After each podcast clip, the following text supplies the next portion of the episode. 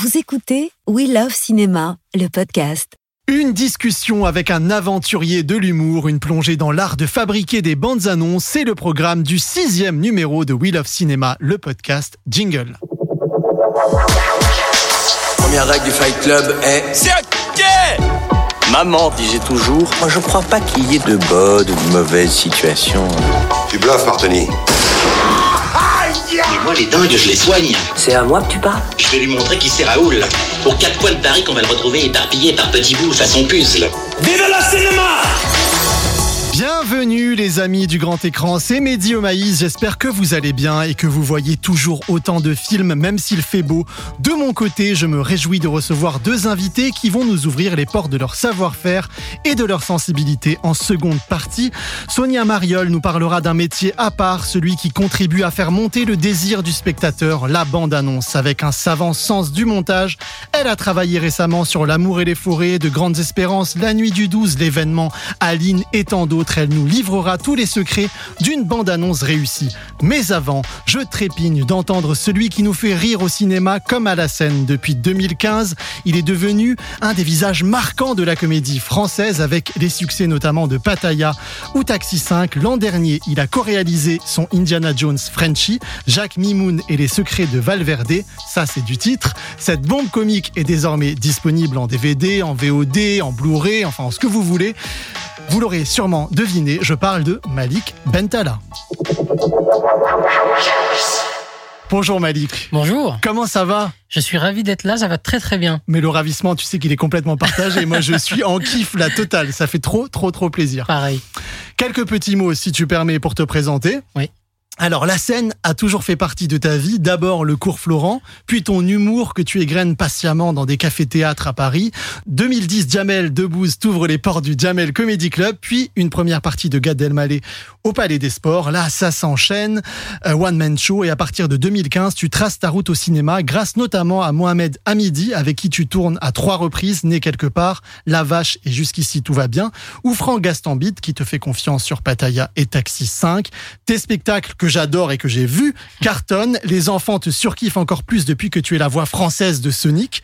Et l'an dernier, avec donc Jacques Mimoun et les secrets de Valverde, co-réalisé avec Ludovic Colbeau-Justin, tu as embarqué Joséphine Japy, François Damiens, Jérôme Commandeur et Benoît Magimel sur une île de tous les dangers à la recherche d'une épée légendaire. Le film est donc dispo en DVD, Blu-ray, en VOD, tout ça, tout ça. On en reparlera dans un petit instant. Mais comme le veut la tradition, ici, je demande toujours aux invités en premier lieu, quel est le cinéma que tu aimes, Malik? Euh, bah merci pour cette belle présentation. Bah, Euh, elle est parfaite. Je me permets de, de rajouter un petit nota bene. Oui. Euh, J'ai dû oublier quelque chose, c'est ça petit, un petit détail, mais euh, c'est une, une personne euh, peut-être la plus importante dans mon parcours que tu connais, je crois, et que tu aimes. Il s'appelle Alex Lutz. Ah, j'allais en parler plus bien tard. sûr. Mais oui. Bah, je savais que tu avais bien bossé de toute manière. Donc, mais on euh, va en parler parce qu'il faut vraiment un gros projecteur sur lui. Exactement. J'ai bien compris Exactement. Et le cinéma que j'aime, Mehdi, c'est le cinéma populaire. Moi, je viens de, je viens de province, je viens des complexes cinématographiques et, et je passais mon, mes après-midi à, à bah, faire des dérapages euh, quand j'ai, quand j'ai, quand je voyais Taxi ou, ou à essayer de faire de la plongée après le Grand Bleu ou, ou en tout cas euh, voir toutes ces, ces grosses machines populaires, que ce soit le ces grandes comédies, Les Visiteurs, Le Dîner de Cons, euh, Mission Cléopâtre, euh, le cinéma de c'est la Chabat. grande période des comédies populaires. c'est la, c'est, c'est la grande période des comédies populaires et en même temps, tu citais Sonic, euh, je suis euh, le premier fan inconditionnel de Jim Carrey. Euh, voilà, donc c'est, c'est Je pense qu'on est nombreux à être le premier fan du conditionnel de Jim Bah, Carrey. voilà, exactement. Donc, euh, donc c'est, c'est tous ces, ces grands artistes qui m'ont fait rêver étant plus jeune et ce cinéma euh, populaire et, et qui nous touche Beaucoup d'humour quand même, beaucoup de comédie. Énormément. Essentiellement. essentiellement. Voilà, je viens de là. Et il y a un acteur d'action dont on parlera plus tard, mais qui a aussi une place très importante et il fait des grands écarts exceptionnels. Je Exactement. pense que les gens ont compris qui c'est. Voilà, Jacques Mimoun, est-ce qu'on est d'accord pour Clavier. dire Ah, C'est Christian ouais, Clavier. ouais, évidemment. mais Le grand pas- écart de Christian Clavier. Il fallait pas spoiler. Pardon.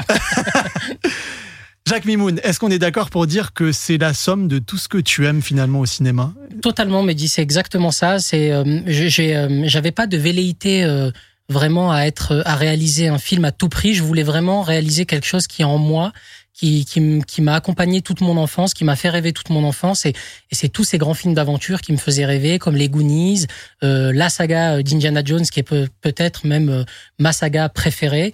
Euh, Tu et- dois avoir hâte de voir le dernier, là. Ah bah oui, bah là j'étais très jaloux de. Bah t'étais à Cannes, t'as Ouais, dû le voir. Oui, je l'ai vu. Ah bah, tu vas pas me spoiler.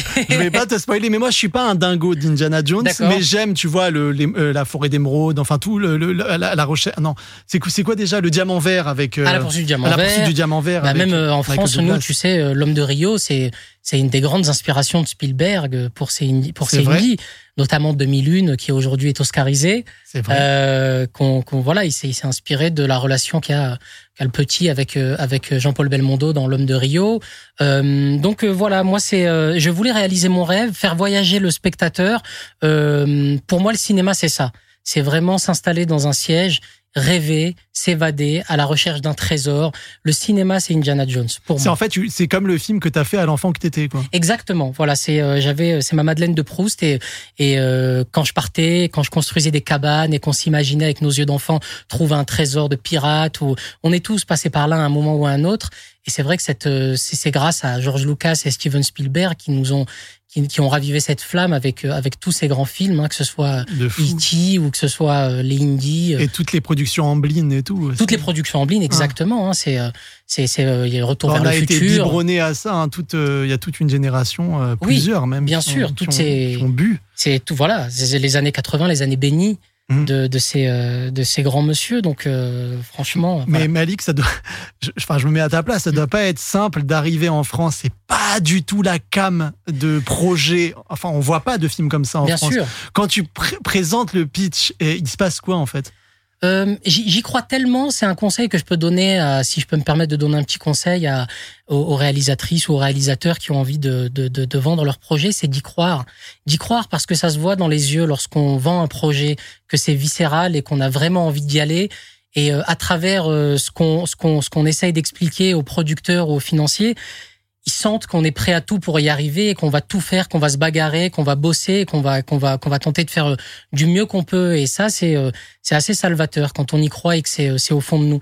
Et euh, et c'est ce que j'ai fait. C'est ce que j'ai fait. Ça a été ça n'a pas été une partie de plaisir tout le temps de tourner en Thaïlande en plein Covid.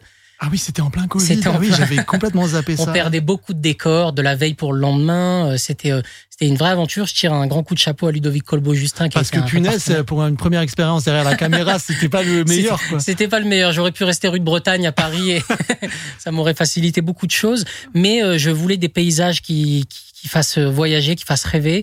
Et la Thaïlande nous offrait totalement ce, ce genre de paysage. Mais comment, du coup, t'as as appréhendé ça? Et, et c'était une évidence pour toi de mettre en scène ou t'as été un peu poussé euh, Non, c'était c'était une évidence. C'était une vraie évidence parce que comme comme je te le disais, euh, vraiment c'était euh, c'était en moi.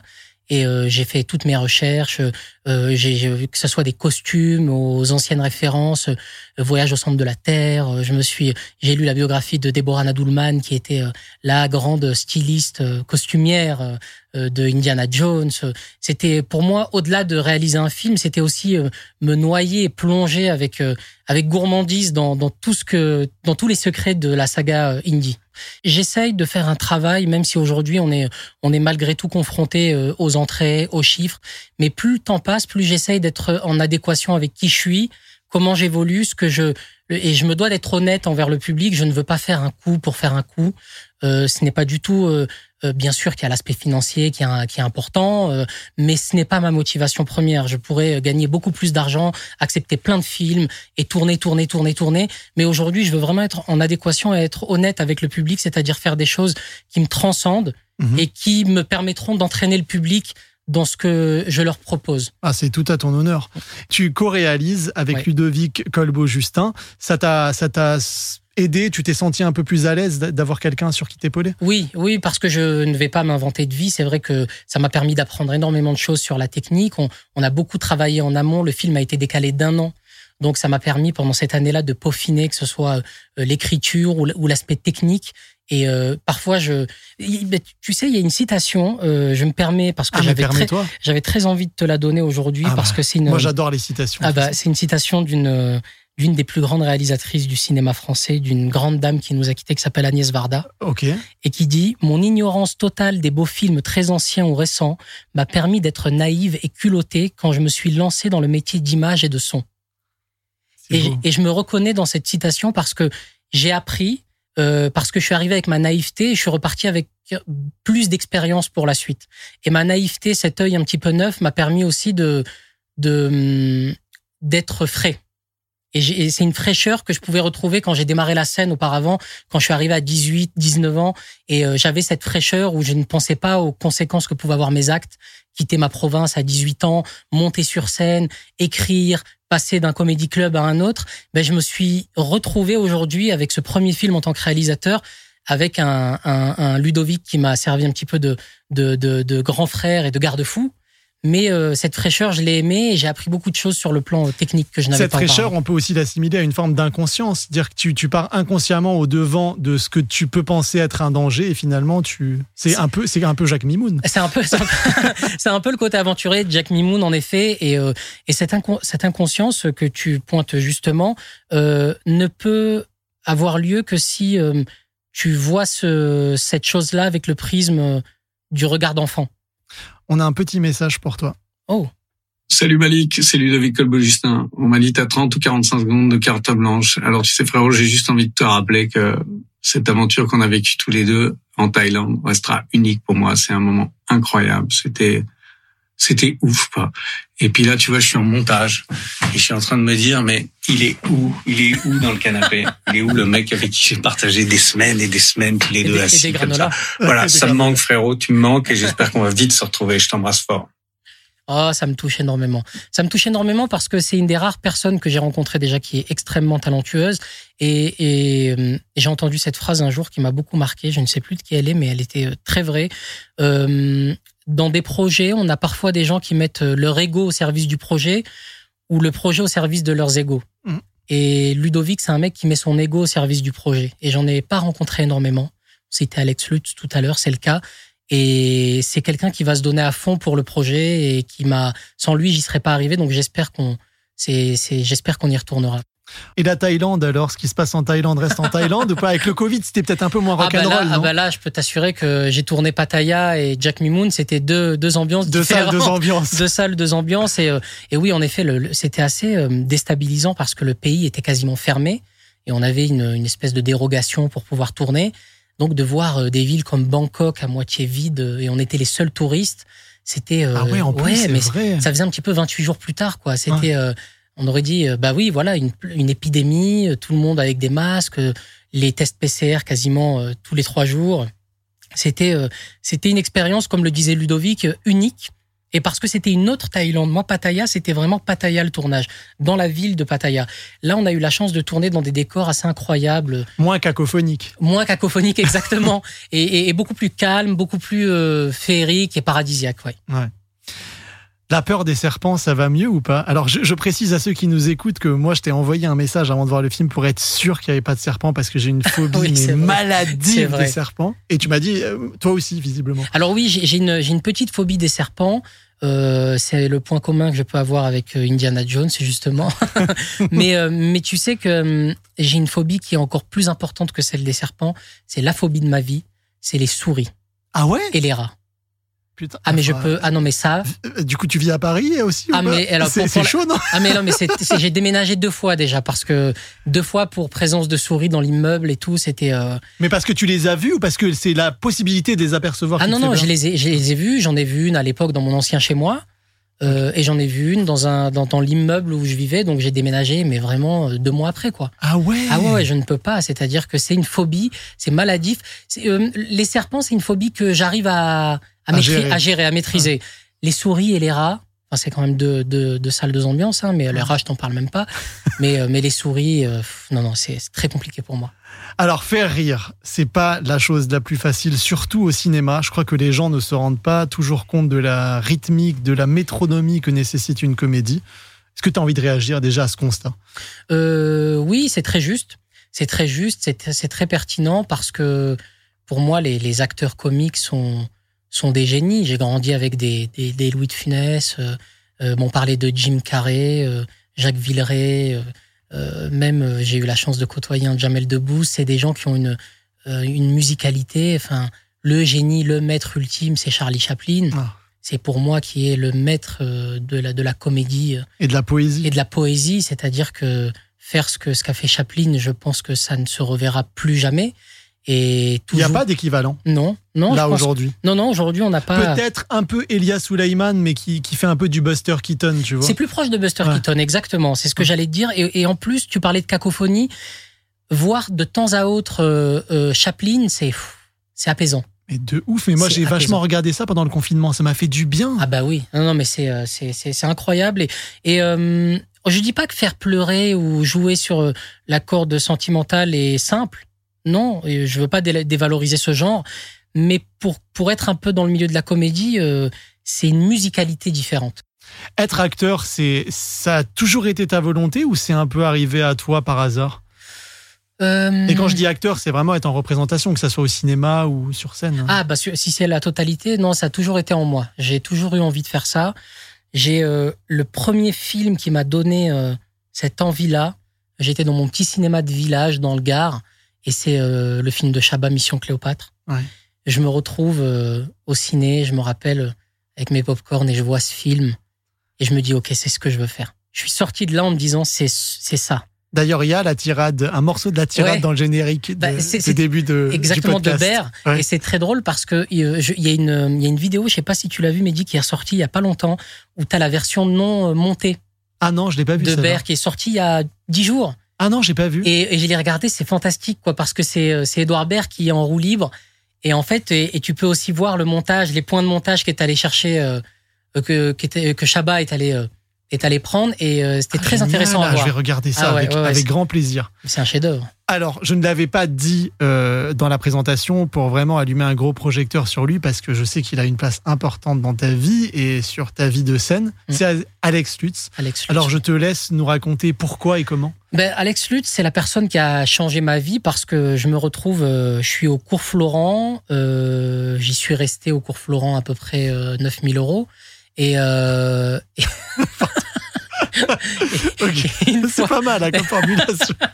c'était euh, non mais plus sérieusement c'était assez compliqué parce que c'était une école de théâtre euh, je n'étais pas dans la classe libre je n'avais pas passé la classe libre la classe libre pour ceux qui ne connaissent pas c'est c'est euh, c'est un endroit enfin c'est un- une branche du cours Florent où tu ne payes pas et tu as cours toute la toute la journée et quand tu es dans le cours Florent le, la branche normale on va dire tu payes par mois je crois que c'était quelque chose comme 320 euros Ok. et en même tu as cours que le matin ou que l'après-midi. Ce qui te permet en tant qu'étudiant de bosser pour pouvoir payer les cours. Mais à un moment, je, je ne m'en sortais plus parce que C'était couragé. Donc, toi, tu quittes le Gard, je quitte le gars, je dois payer mon Florent. loyer, ouais, cours Florent, je dois payer le loyer, je dois payer les cours. J'ai bossé, euh, j'ai eu plein de petits boulots à droite à gauche. Et au bout d'un moment, je m'en sortais plus, donc j'ai arrêté et je n'avais plus d'alternative. Mes parents, c'était clair. Mes parents m'aidaient comme ils le pouvaient, ils ont fait de leur mieux. Mais à un moment donné, ils m'ont dit si tu n'es plus au cours Florent, euh, quel est l'intérêt que tu vas pas rester à Paris et faire le, le écumer les, les, les bars et les cafés-théâtres Et, euh, et je t'assure que, ce que tout ce que je vais te dire est vrai. J'ai mon billet retour pour retourner dans le sud et euh, je me balade à Paris et je voulais à tout prix. euh, J'étais, je suis un grand fan d'Elikaku et je ne voulais pas quitter la capitale sans avoir vu le point virgule parce que j'avais vu sa VHS à l'époque euh, d'Elikaku euh, au point virgule. Donc euh, Ok, tu es une salle emblématique qui est, dans le marais. qui est dans le marais, qui est une salle emblématique. Donc je me retrouve devant le point virgule, je rentre et je demande, il y a un régisseur, je dis, euh, où- je cherche le point virgule. Il me dit, t'es dedans. Je dis non, c'est pas possible. Là, c'est le bar du point virgule. C'est minuscule. Et je dis non, mais là, c'est une, c'est pas possible. C'est le bar du point virgule. Il me dit non, non, c'est la salle. Et donc je la regarde, c'est dingue. Et, euh, et je lui dis est-ce que vous faites des scènes ouvertes? Il dit euh, on en a une dans une semaine. Laisse ton nom. Je laisse mon nom. On, on m'accepte. Je reviens la semaine d'après. Je n'ai pas une ligne. Je, je n'ai pas de sketch. Je n'ai rien. J'arrive, je me retrouve dans la file d'attente avec des magiciens, euh, des imitateurs. euh, on est à cette époque-là en 2007, donc euh, c'est pas l'avènement du ce qu'on appelle le stand-up en France. On est vraiment dans les personnages, des gens en perruque. Et moi, je suis là, je n'ai absolument Un peu rien. cabaret, limite. C'était c'était très cabaret, exactement. Et je n'ai rien et je me retrouve, je me dis mais qu'est-ce que je fais là? Qu'est-ce que je vais dire? Et euh, la personne, il y a trois personnes qui font passer les castings. Jean-Marc Dumonté à l'époque, qui est encore d'ailleurs le directeur euh, des Et points virgules de et Bobino du grand point virgule. et du aussi. grand point virgule. Il y a Jean-Marc Dumonté, euh, Antoinette qui est la directrice du point virgule et Alex Lutz qui à cette époque met en scène Sylvie Joly, euh, Pierre Palmade et euh, et je crois qu'il commence à bosser avec Audrey Lamy également. Et donc je monte sur scène et là je ne sais pas quoi dire. Je je je, je bégaye, je fais je- Bah, attends, je, attends, je- que je comprenne bien. Tu montes sur scène sans rien Sans avoir rien. Mais, mais t'es un ouf. Rien parce que je, on est en 2007 et pour moi à la base euh, euh, que ce soit les gens que je regarde Gad, Jamel, pour moi ces gens-là improvisent. C'est comme le moonwalk, c'est-à-dire que ces gens-là sont tellement se laisses forts porter par le flow. qui te, qui te- voilà, ils, ils se laissent porter par le flow, ils te font croire que c'est simple. Quand tu regardes le moonwalk, tu te dis oh bah vas-y, je vais le faire. Et au final, quand tu commences à le faire, tu dis ah ouais non c'est plus complexe. Donc je me dis avec mon humeur et avec euh, ma bonhomie, je vais arriver à faire une petite entourloupe. Il s'avère que c'est une catastrophe. Euh, on me jette presque de la scène en mode euh, bon bah si vous n'avez pas bossé, on va vous demander de de, de vous asseoir. Donc je retourne m'asseoir. Et donc on me dit que non, on va pas me garder. Bon bah je prends mon, mon sac et je pars. Et, et dans la rue, il y a Alex Lutz qui me rattrape et qui me dit t'as quelque chose. Je Ah dis ouais? comment ça? Je te jure. Je dis mais comment ça? Il me dit non, t'as as un truc sur scène, t'as as quelque chose. euh, Le texte, je m'en fous, euh, euh, mais t'as as, un truc. Et je me dis oh là là. C'est avec tout, tout ce que j'entendais sur le showbiz, je me dis attends, il est bizarre lui, qu'est-ce qu'il qu'est-ce qu'il me veut? Et au final, il me propose de prendre un café le lendemain. J'ai pas d'alternative. Hein. C'était soit je refuse et je rentre dans le sud, soit j'accepte. Je prends ce café et de là, il commence à, à me parler de tous les grands auteurs, à me parler de théâtre, à me parler de, de, de, de l'endroit d'où il venait, de Strasbourg, du théâtre subventionné. De, il avait envie de me faire lire des, des textes d'Amin Malouf. Il, il m'a il m'a ouvert en fait sur le sur sur l'art et, et il m'a aidé. Je lui ai dit, écoute Alex, moi j'aime beaucoup ce que tu es en train de me dire artistiquement, mais je suis dans une urgence là presque de survie. Oui, oui, il faut que je bouffe. Il faut que je bouffe. Ouais. Donc euh, c'est c'est voilà. Il me dit bon écoute, et c'est là où le destin est assez incroyable parce que quand je vais t'expliquer, tout se réunit, tout se rejoint. Il me dit je pars tourner un film qui s'appelle OSS 117 Rio ne répond plus au Brésil. J'ai un petit garçon qui a deux ans et je n'ai pas de nounou. Et moi, dans la discussion, je lui avais expliqué que j'avais ma petite sœur et je l'avais gardée. On a 10 ans d'écart, je l'ai gardée euh, et euh, que voilà, j'ai été un petit peu la, la nounou de ma petite sœur. Et euh, il me dit si tu veux, je t'embauche en tant que nounou. Sérieux? Ouais, ça te permet d'avoir un petit euh, un- un- des revenus. Et, euh, et pendant le tournage au Brésil, euh, parce que la femme d'Alex travaillait la journée, elle est, elle est fleuriste, et donc moi la journée, pendant que Alex était au Brésil et tournait au SS, et pendant que son épouse était dans bossait en tant que fleuriste, moi je gardais le, le petit gars. Et, Incroyable. et pour boucler la boucle, pourquoi je te dis que le destin est c'est dingue un coup de foudre humain. C'est un coup de foudre humain. Et OSS 117 est produit par qui à cette époque Euh, Mandarin, Ah, Mandarin, qui, qui est le. produit Jack Mimoun. Incroyable. Et en fait, c'est là où je me dis que la boucle est bouclée parce Ah que ouais. c'est ce que je dis souvent à mes producteurs, à Eric et Nicolas Altmaier, c'est que grâce à vous, j'ai pu rester à Paris parce que l'argent avec presque lequel me payait Alex, c'était l'argent qu'il gagnait sur OSS. Donc euh, c'était euh, Ah ouais, non, mais c'est un, un truc de c'était dingue. dingue. hein. C'était dingue. C'était Mektoub. Ouais, exactement, c'est Mektoub, ouais. Et il y a une autre personne euh, qui a eu une place importante aussi dans ta carrière, euh, c'est Mohamed Hamidi qui t'a offert ton premier rôle conséquent dans Né quelque part Ouais. et que tu as retrouvé dans La Vache et jusqu'ici tout va bien. À quel point il a été décisif? Mohamed, il a été très important parce que c'est quelqu'un, Alex Lutz a démarré la, la mise en scène de mon premier spectacle. Et puis quand je suis parti faire les premières parties de Jamel, j'étais sur les routes avec Jamel tous- les jours. Et euh, Alex a eu l'élégance et la classe de dire, voilà, moi aujourd'hui, euh, on ne se voit pas assez pour que je puisse continuer la mise en scène. Et tu es tous les jours avec Mohamed Hamidi, qui est le metteur en scène de Jamel. Donc ça a plus de sens de te faire mettre en scène par Mohamed. Et Mohamed a repris le, le relais et il m'a, il m'a, il m'a appris énormément de choses. Grâce à Mohamed, j'ai pu partager l'affiche sur un premier rôle avec euh, Gilles Lelouch. Euh, J'adore ce film, jusqu'ici tout va ouais, il est Je super. trouve super réussi. c'est vrai, ouais, Ah. c'est un de mes films préférés. Et, et Mohamed, c'est quelqu'un qui est très. euh, c'est un cinéma euh, social, quoi. C'est notre, euh, c'est notre Ken Loach, quoi. C'est notre Ken Loach berbère. Mais plus sérieusement, c'est quelqu'un qui m'a, qui m'a, qui m'a appris beaucoup de choses sur le, la société. Sur, c'est quelqu'un qui a fondé le Bondi Blog. C'est quelqu'un qui est toujours très à l'écoute de ce qui se passe. Il n'est pas enfermé sur le côté euh, cinéma, showbiz et et euh, image. Il veut faire avancer les choses aussi à son échelle, d'où le Bondi Blog et d'où ces films qui ont toujours un message euh, social ou, ou, ou poli- ou poli- politique, pardon. voilà, c'est sur ce plan-là, il m'a il m'a beaucoup apporté. Un petit message pour toi. Salut Malik, c'est Mohamed Hamidi, j'espère que tu vas bien. Écoute, je sais pas ce que tu fais depuis euh, nos aventures cinématographiques. On a quand même fait ton premier film. La première fois que tu as été devant une caméra, c'était né quelque part. Ensuite, jusqu'ici, tout va bien. Tu étais dans La Vache aussi, je te rappelle. Et euh, je sais que maintenant, tu fais des films d'aventure. Euh, Jack Me Moon, une espèce de d'Indiana Jones euh, made in China. Donc, écoute, est-ce que tu écris un nouveau film? Est-ce que tu fais un nouveau spectacle? Ou est-ce que tu t'es enfin lancé dans la chanson? Je sais que tu voulais faire ça depuis longtemps. Moi, j'adore tes textes. Hein. Celui sur les petits nuages est super. Celui sur les petits chatons, moi, j'avais adoré. Celui sur les forêts était très bien. Moi, j'aimerais voilà te dire un truc. Je veux bien réaliser tes clips, surtout celui sur sur les petits chatons que j'aime beaucoup. Donc voilà, si tu veux que je fasse ça, tu appelles mon agent. C'est le même numéro que le mien. Salut. Ah, il est énorme. c'est quoi cette histoire de chaton et de nuages et tout?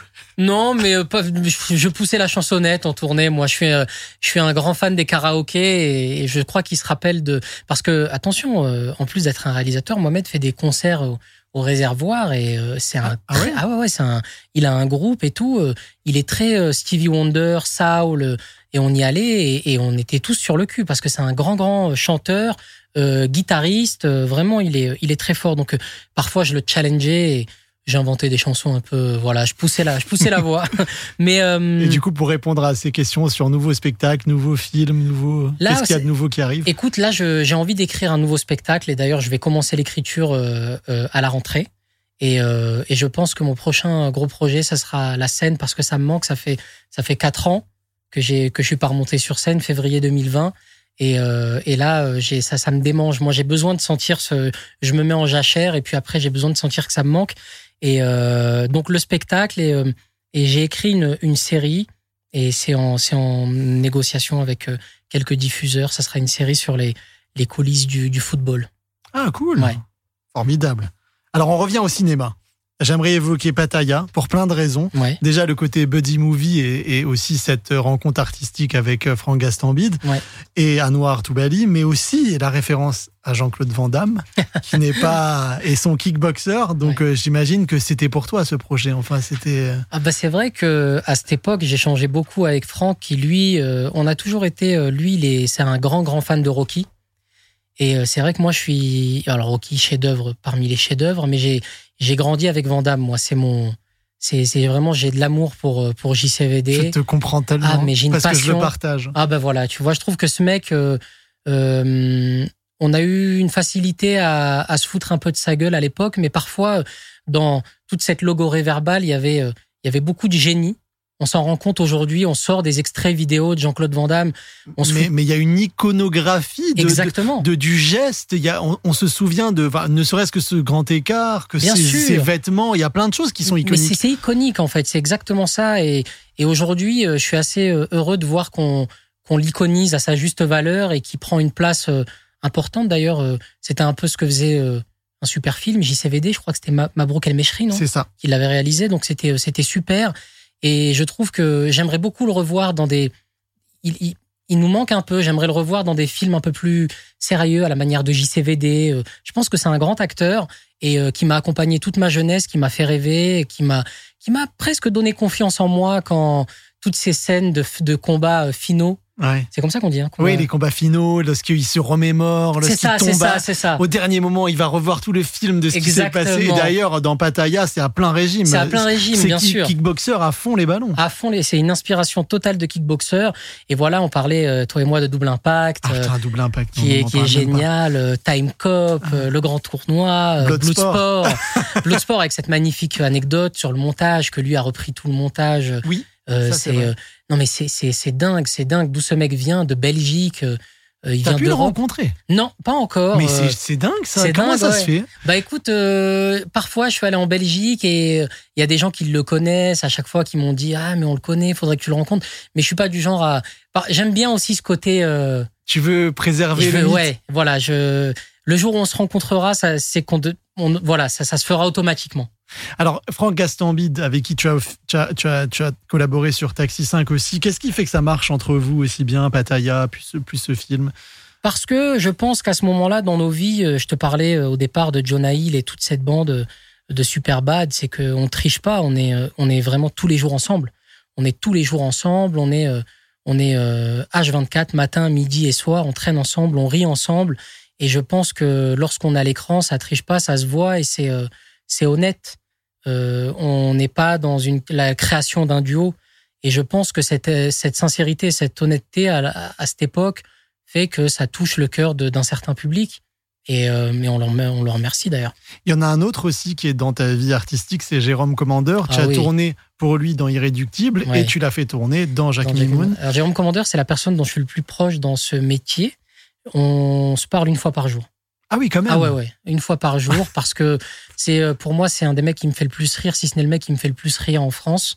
Et euh, il, il a une, une, il a un talent. euh, je trouve que euh, il, il est en, il mérite encore d'être plus exploité dans des dans des rôles sérieux. Je trouve qu'il a un œil, il a un, il a un jeu, et je pense que le meilleur est encore à venir pour pour Jérôme, parce que il a il a prouvé pas mal de choses et beaucoup beaucoup de choses dans des comédies. Mais je pense qu'il y a encore beaucoup de beaux rôles avec de grands metteurs en scène qui l'attendent et c'est un mec que j'aime vraiment. Qu'est-ce qui te fait rire au cinéma? Euh, Eric Judor. j'ai une passion Eric Judor aussi. C'est vrai? Ouais, Problemos Oui. Euh, J'ai jamais vu. hein. que j'ai que j'ai adoré mais mais je trouve que j'aime beaucoup les euh, les malaises. Les malaises, les regards cam, The Office, Ricky Gervais, Ouais. euh, ça ça ça ça me tue. Platane, C'est tout un art, hein, parce que c'est un art. un art du décentrement. exactement. Et c'est un, un timing inversé, en fait. Ex-. Exactement. Et c'est ça qui me fait rire. Alors là, je t'ai cité des séries, mais c'est vrai qu'au cinéma, voilà, c'est les, malaises, c'est les, incompréhensions, c'est les quiproquos, c'est, euh, Thierry Lhermitte et Jacques Villeray. Dans le dîner de con. dans- dans le dîner de con. Voilà, c'est le dîner de con pour moi, ce Mhm. qui me fait rire. Et qu'est-ce qui te fait pas rire ou plus rire du tout aujourd'hui au cinéma? C'est compliqué, hein, parce que l'humour, en tout cas, ce qui- c'est compliqué. Je suis assez friand de. J'ai pas euh, un genre d'humour où je me dis ah non ça. euh, euh, J'arrive à trouver quelque chose toujours, même dans des films qui me font peut-être un peu moins rire. Euh, tu vois, je peux, je peux passer du dîner de con à and Dumber Mhm. ou Ace Ventura. Donc je suis assez friand. je suis pas du genre à négliger. à partir du moment où un metteur en scène, euh, surtout Tu veux dire, il n'y a pas de gradation dans, l'humour et je combats ça. Qu'il soit potache ou, Je- ou fin, c'est- de l'humour. Je, je- vraiment, c'est peut-être le combat de ma vie artistique. C'est aujourd'hui, je te citais Mission Cléopâtre. Mais Mission Cléopâtre, l'avantage, c'est qu'il y en avait pour tous les genres. T'avais Edouard Baird, t'avais Jamel Debbouze, personne n'était laissé sur le côté. Et euh, tout le monde se mélangeait. Et aujourd'hui, je trouve qu'on est beaucoup dans des familles. Mm. On est beaucoup dans des familles d'humour. On est beaucoup parfois dans... On est à la limite de la condescendance sur un autre genre d'humour. Euh, moi, demain, je peux me marrer sur, sur Jonathan Cohen, Pierre Ninet, comme je peux me marrer sur Philippe Lachaud. Je les mets au même niveau, je les mets au même stade. Il n'y a pas de hype, ça c'est moins hype, ça c'est. Moi, je trouve qu'aujourd'hui, il faut que ça se mélange. Et du coup, euh, enfin, je me permets de te poser cette question parce que c'est vrai que y a la presse n'est pas toujours très tendre avec les comédies Ouais. françaises populaires. Euh, Il y a une sorte de presse de gradation aussi qui se fait, de Bien sûr. hiérarchisation de l'humour. Il y a un humour potage qui serait nul de base. Ouais. Euh, Est-ce que tu es sensible à ça ou pas, à cette euh, manière de regarder la comédie par, par la presse ou par une espèce de d'intelligentsia Oui, euh, moins, moins. Je l'ai été. Quand on démarre dans ce métier, c'est vrai que euh, c'est quand même assez déstabilisant parce que lorsque tu fais un film, t'as la presse qui tombe et ce n'est pas comme un sportif qui va jouer le samedi, qui va avoir une mauvaise note, qui peut jouer mercredi, qui peut se rattraper. Le, Le- prochain film, c'est Le loin prochain après. film, c'est loin. C'est-à-dire que tu as trois ans pour vivre avec ça et vivre avec cette critique. Mais quand la critique est constructive et qu'elle fait avancer, je l'embrasse avec plaisir. Mais aujourd'hui, on est dans l'ère du buzz. On parlait de cacophonie, je trouve que c'est un mot très juste. Euh, en 2023, on est dans l'ère du buzz, on, on veut blesser. Et parfois, tu as des critiques qui sont quand même très border. Ça peut attaquer le physique, ça peut attaquer la personne. C'est et, et ça, c'est pour du clic, c'est pour que ça soit repris, c'est pour que ça soit isolé. Euh, et, et ça, j'ai un peu de mal avec ça. Mais comme je te l'ai dit euh, en début d'interview, aujourd'hui, ce que je veux, c'est être aligné avec qui je suis, ce que j'ai sur le cœur, ce que j'ai envie de partager avec le public. Et peu importe la critique, tant que tu as été honnête envers toi et surtout envers le public.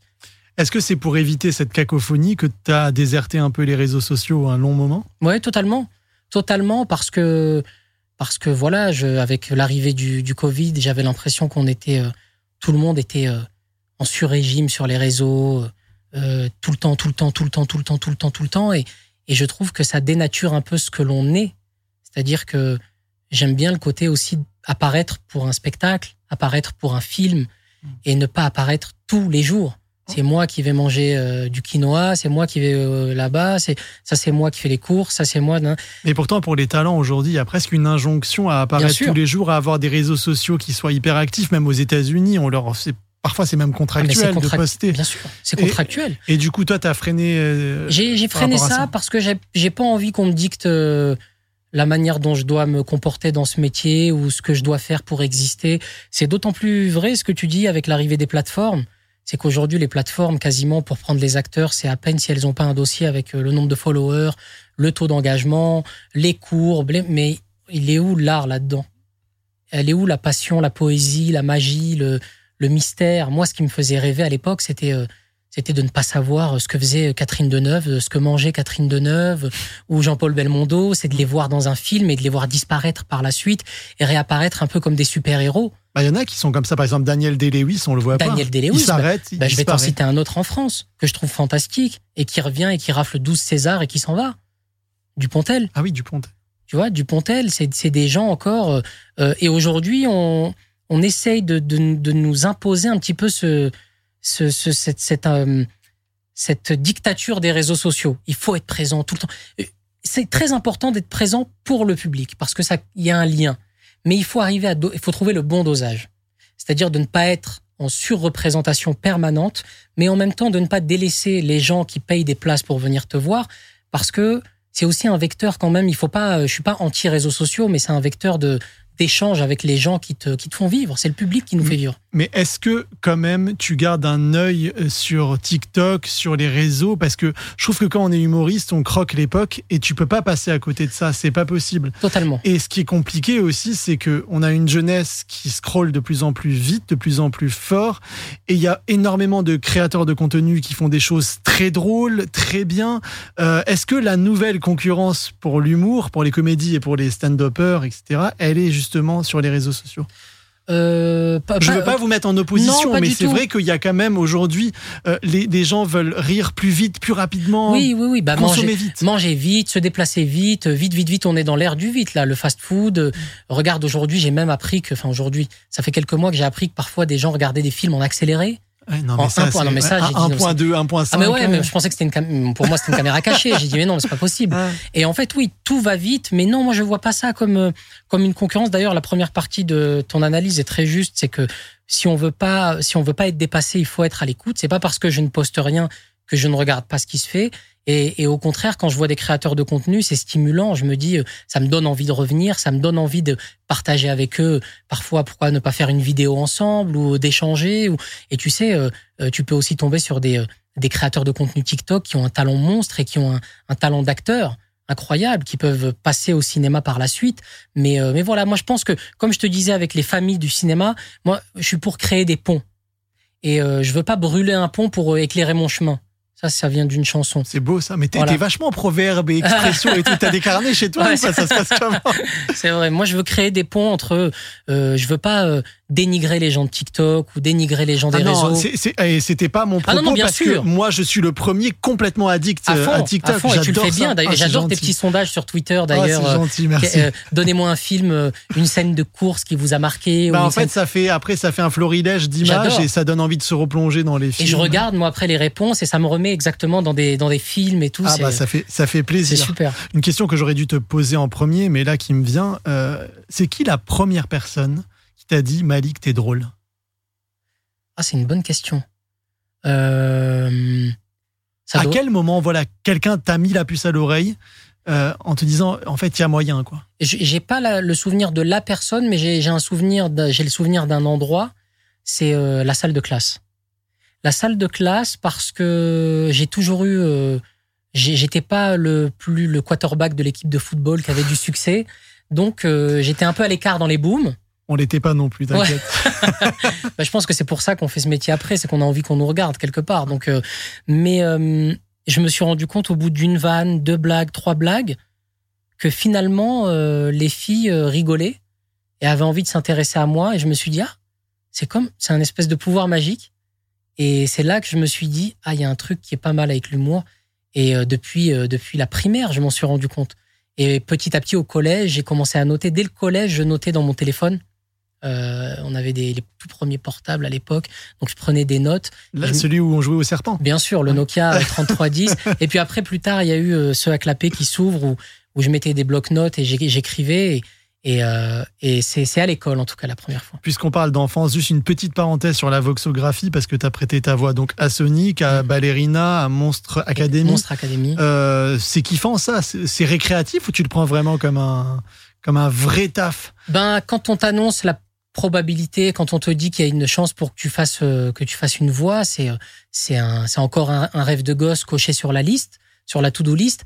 Et puis euh, toi, t'arrives avec ton ton innocence et tout, et finalement, tu te rends compte que c'est un que c'est un boulot, c'est un boulot incroyable. C'est un boulot incroyable et c'est un boulot, c'est un, un, un vrai boulot. On fait, en tout cas, voilà, on fait on fait de notre mieux. Et et j'ai eu la chance de rencontrer des acteurs de doublage incroyables.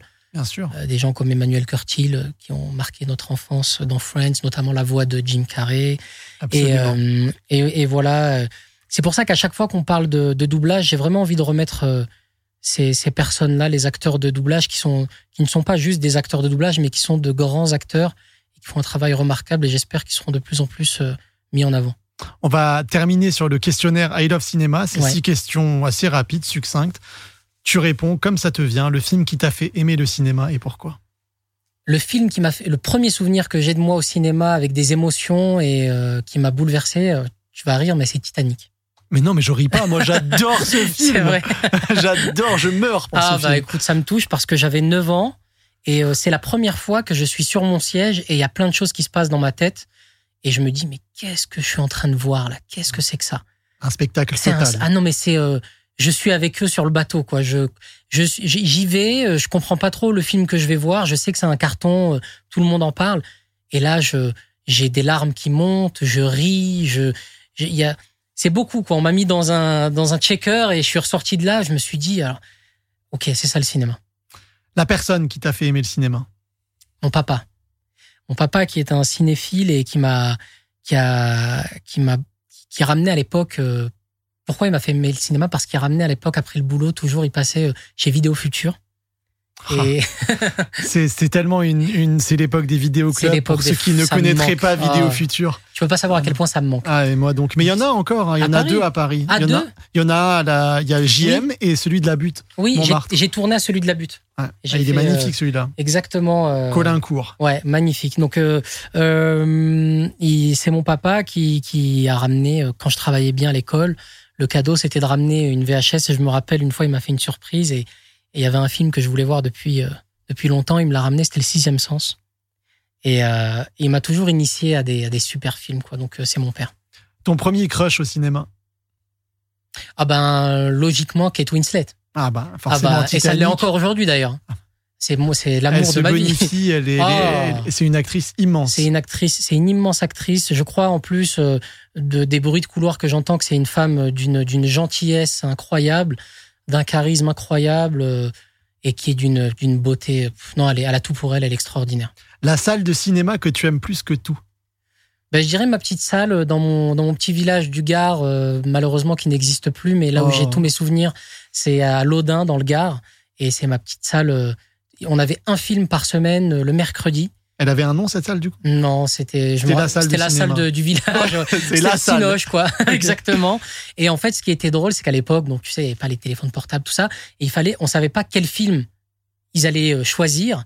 Et on attendait euh, sur le mur du cinéma l'affiche du film. Donc, je crois qu'ils l'annonçaient une semaine avant. C'est et trop beau. et j'attends, j'attendais l'affiche et je voyais cette affiche. Je dis, ah, c'était, ok, c'est celui-là. Donc, mercredi prochain, on vient regarder celui-là. Mmh. Et c'était, c'était trop bien. Le film qui exprime le mieux le sentiment amoureux. Il va me redire Titanic. Non, non, non. non, il y en, alors, il y en a un récemment qui m'a bouleversé, que, que j'aime de tout mon cœur. C'est La La Land. Ah, Je suis amoureux de La La Land, Ouais. que ce soit la bande son, que ce soit Emma Stone, que ce soit Gosling. Et cette scène qui, pour moi, il y a une scène qui exprime le mieux le sentiment amoureux. C'est la scène finale de La La Land. l'épilogue. L'épilogue, c'est un des plus beaux trucs que j'ai vu de ma vie au cinéma. C'est-à-dire que regarde ce qu'on aurait pu être et regarde ce qu'on est devenu. Et, Et regarde les regards. et, rega- et, et les deux- le, le dernier regard de elle qui se tourne avec la musique qui termine, les pia- le piano qui termine, qui le regarde, et lui qui la regarde, qui se font un signe, Genre, de la tête. Tout va bien. tout va bien. Mais en même temps, c'est Mais, déchirant. même- mais je t'en parle, j'ai des frissons là, Ah, mais vraiment. Et, euh, et quand je vais à Los Angeles, euh, je peux pas m'empêcher d'avoir dans les oreilles la, la bande originale de, Tu m'étonnes. La La Land. Une déclaration d'amour au cinéma en une phrase que t'aimerais faire là si le cinéma était devant toi. Bah écoute, je l'ai préparée. Mais non, Je l'ai je l'ai bossée. Elle est Ah pas, elle est là pas de moi, mais comme tu, ça il va. est trop fort. ça- elle est pas de moi, mais euh, elle est de Bergman. Ouf. et, euh, et elle m'a elle m'a beaucoup touché. Donc c'est c'est euh, c'est Bergman qui dit le cinéma en tant que rêve, le cinéma en tant que musique. Aucun art ne traverse comme le cinéma directement notre conscience diurne pour toucher à nos sentiments au fond de la chambre crépusculaire de notre âme.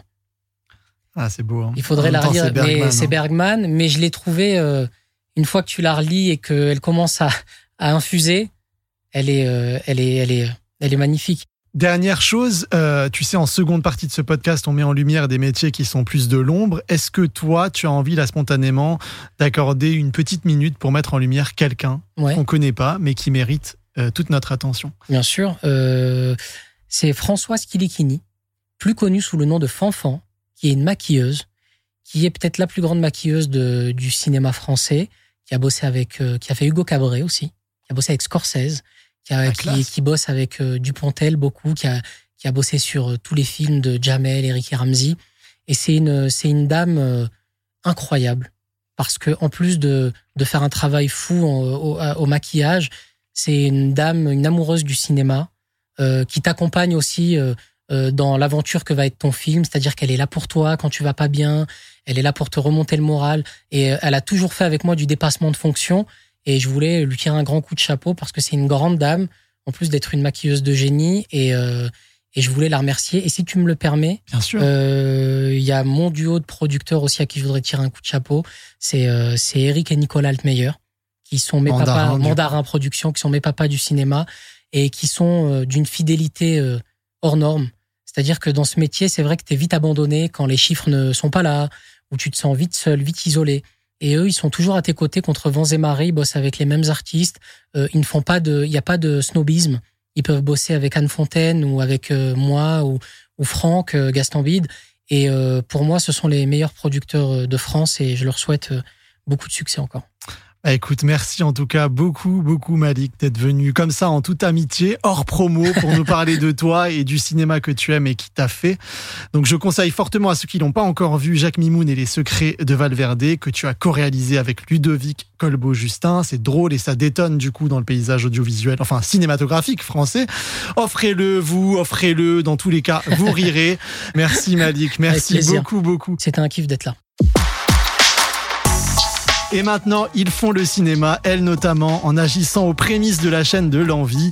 Elle est à l'origine d'une multitude de bandes annonces qui vous ont sûrement donné envie d'aller au cinéma. Sonia Mariol. Sonia Mariol, bonjour. Bonjour Mehdi. Comment ça va? Bah, je vais très bien. Alors, c'est un métier que je ne connais pas du tout, que tu exerces et dont j'ai hâte de t'entendre parler.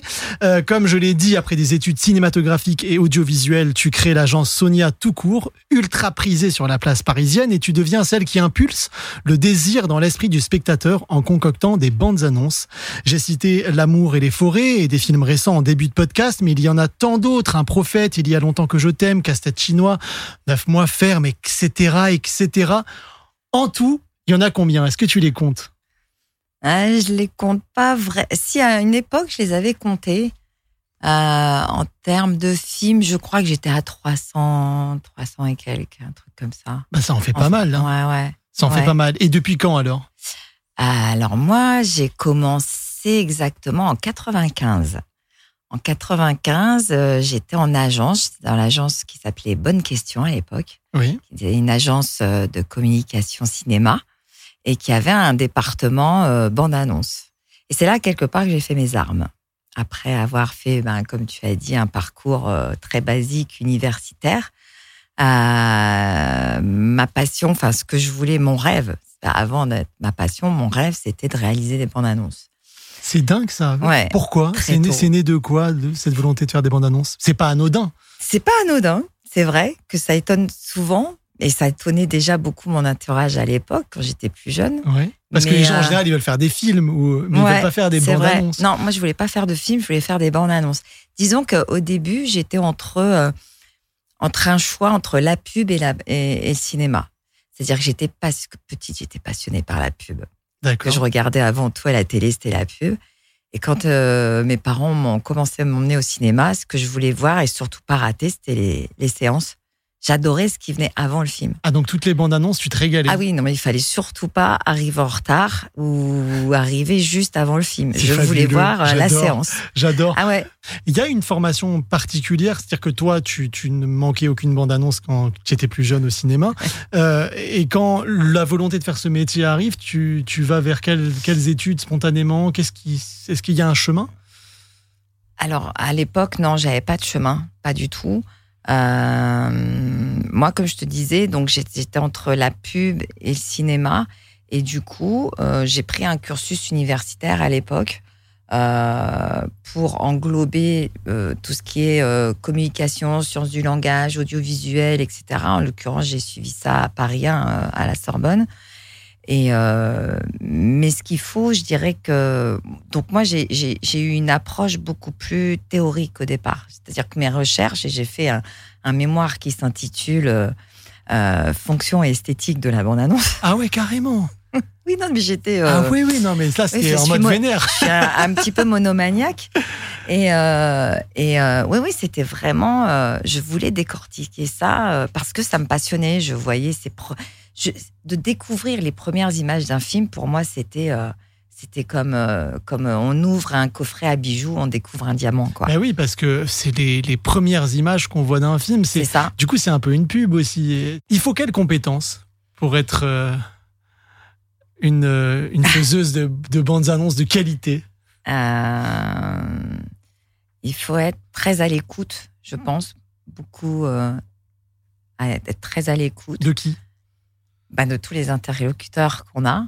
On Parce que du coup, qui vient, mais qui vient, qui vient spontanément? C'est le distributeur, c'est le réalisateur qui vient te chercher? Bah, Euh. encore une fois, que ce soit à tous les niveaux dans ce métier, il n'y a, y a pas de règle.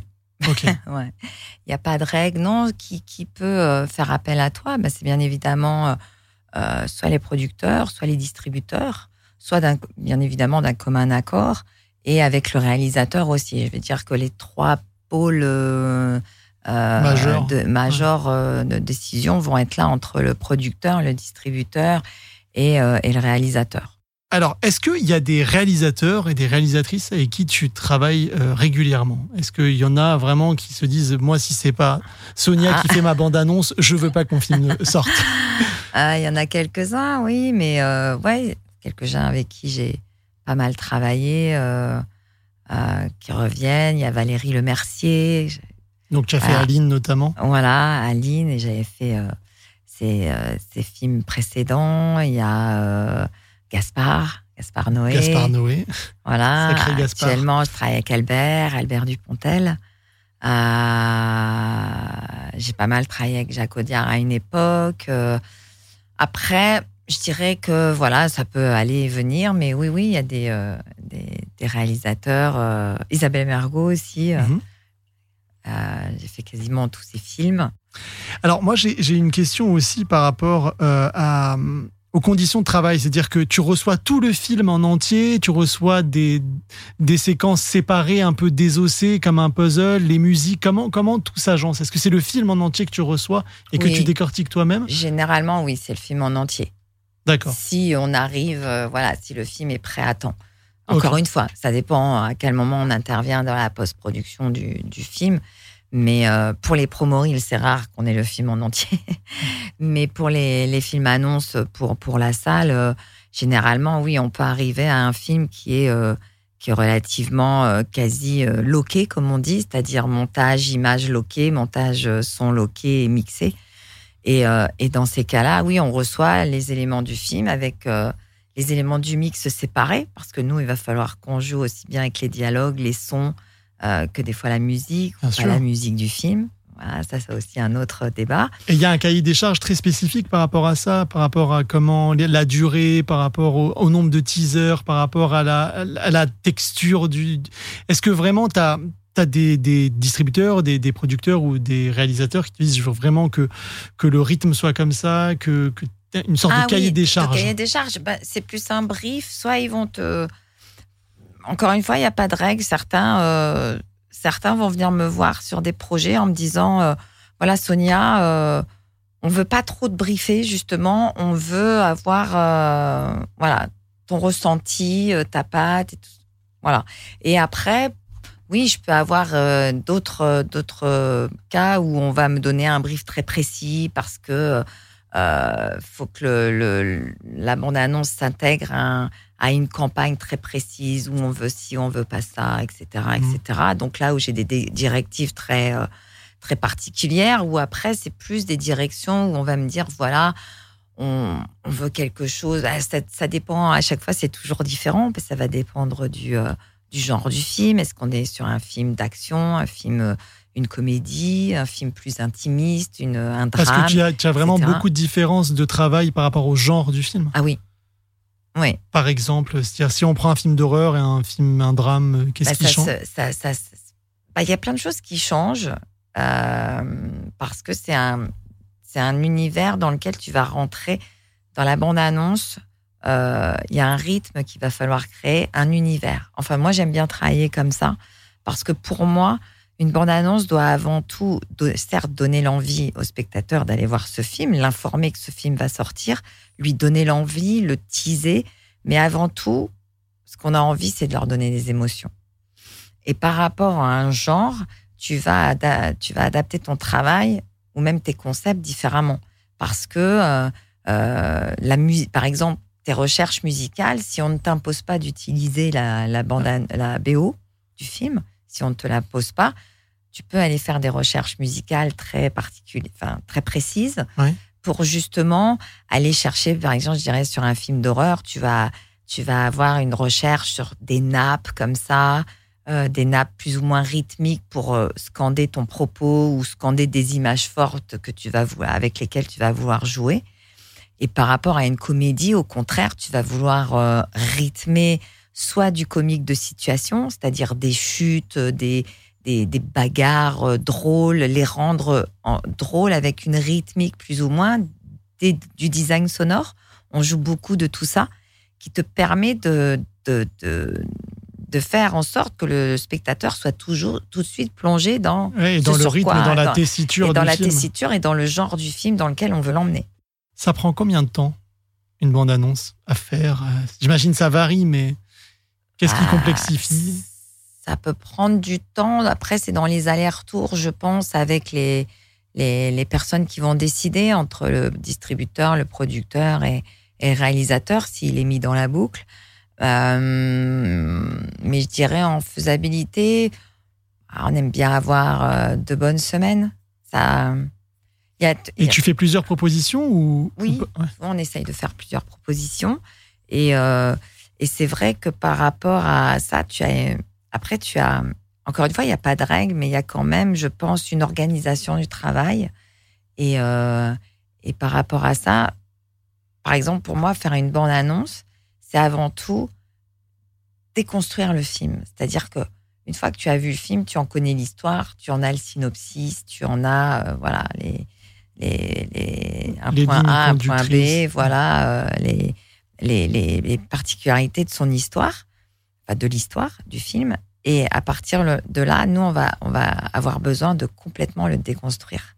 C'est une étape qui s'appelle le dérush, dérushage, où on, où on dérush et on va aller, en- pour ma part, j'aime bien et, euh, et euh, de, de nomenclaturer quelque, quelque part toutes les valeurs de plan qu'on va avoir, les dialogues, les vraiment tout ressortir pour après, à la, à la fin, et à un moment donné, avoir une sélection de choses très précises qu'on va pouvoir articuler. Mais tu sais, parfois, le souci, en tout cas, moi, ce, que, ce qui revient souvent dans les critiques de bande-annonce, hein, je parle pas de ton travail, attention, Mhm. mais c'est que les gens ont tendance à voir une, version digest résumée du film, euh, du début à la fin. C'est-à-dire que le- les bandes-annonces sont devenues presque chronologiques et spoilent beaucoup. Mm. Qu'est-ce que à répondre à ça par rapport à ces critiques-là des, des personnes qui disent Moi, j'en ai marre des bandes-annonces, ça spoil trop Ouais. C'est c'est vrai que je, je suis malheureusement d'accord avec ça. Et euh, c'est un peu le problème, enfin, problème pour nous aujourd'hui, parce que c'est vrai que c'est ce qu'on nous demande aussi. On nous demande de plus en plus d'être didactique, d'être très euh, narratif, Alors qu'à une époque, euh, à une époque, on pouvait faire des choses, euh, et bien avant moi, quand je regarde ce qu'on faisait à l'époque euh, de la nouvelle vague, euh, des bandes annonces de Godard comme détective, détective ou tout ça, où, où on n'avait pas peur de, euh, de, de provoquer, de provoquer quelque chose chez le spectateur.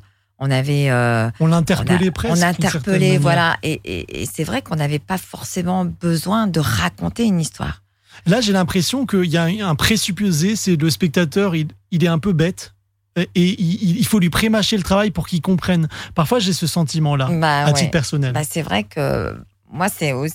enfin, c'est malheureusement euh, ce avec quoi on se bat avec nos clients en leur disant. bah, mais le problème, la problématique, c'est ce qu'on nous demande aujourd'hui. C'est-à-dire qu'on nous demande quelque chose de presque de lisser aussi beaucoup les choses parce qu'il faut pas choquer, il faut pas. euh, et ils ont. ils- de ce qui est perçu en tout cas, ce qui est marrant, ce qui est perçu chez les distributeurs, c'est qu'ils ont l'impression que le spectateur a besoin de tout comprendre ou en tout cas d'être rassuré. Hmm. Ah, c'est- plus on en donne, plus ça rassure. À l'époque, il y avait des bandes annonces où il y avait des voix off. On était dans une patine ultra vintage. Moi, je me rappelle les films des années 90, américains, 80. Il était tout seul à la ça, c'était campagne. la voix de Don Lafontaine. C'était génial. T'es nostalgique de cette période ou pas? Mais moi, j'ai eu la chance de. euh, j'ai travaillé aux États-Unis pendant un an avant de monter Sonia Toucourt. Et j'ai eu la chance de travailler euh, ces- formats, justement, avec, euh, avec la voix off. Je me rappelle quand j'étais arrivée euh, la première fois dans l'agence qui m'avait recrutée. Mais euh, j'étais complètement à côté de la plaque parce que ça avait, il y avait une, ils avaient, ils avaient vraiment une recette pour monter. euh, il fallait, il y avait une, fallait euh, suivre une. C'était une- métronomique, quoi. Ouais, il fallait suivre euh, vraiment. On pouvait pas faire n'importe quoi pour monter les images avec la voix off et tout ça. Il fallait, c'était comme une recette. Et, euh, et ça, c'était très drôle. Bon, moi, ça me plaisait pas forcément parce que justement, je trouvais ça déjà beaucoup trop didactique à mon goût.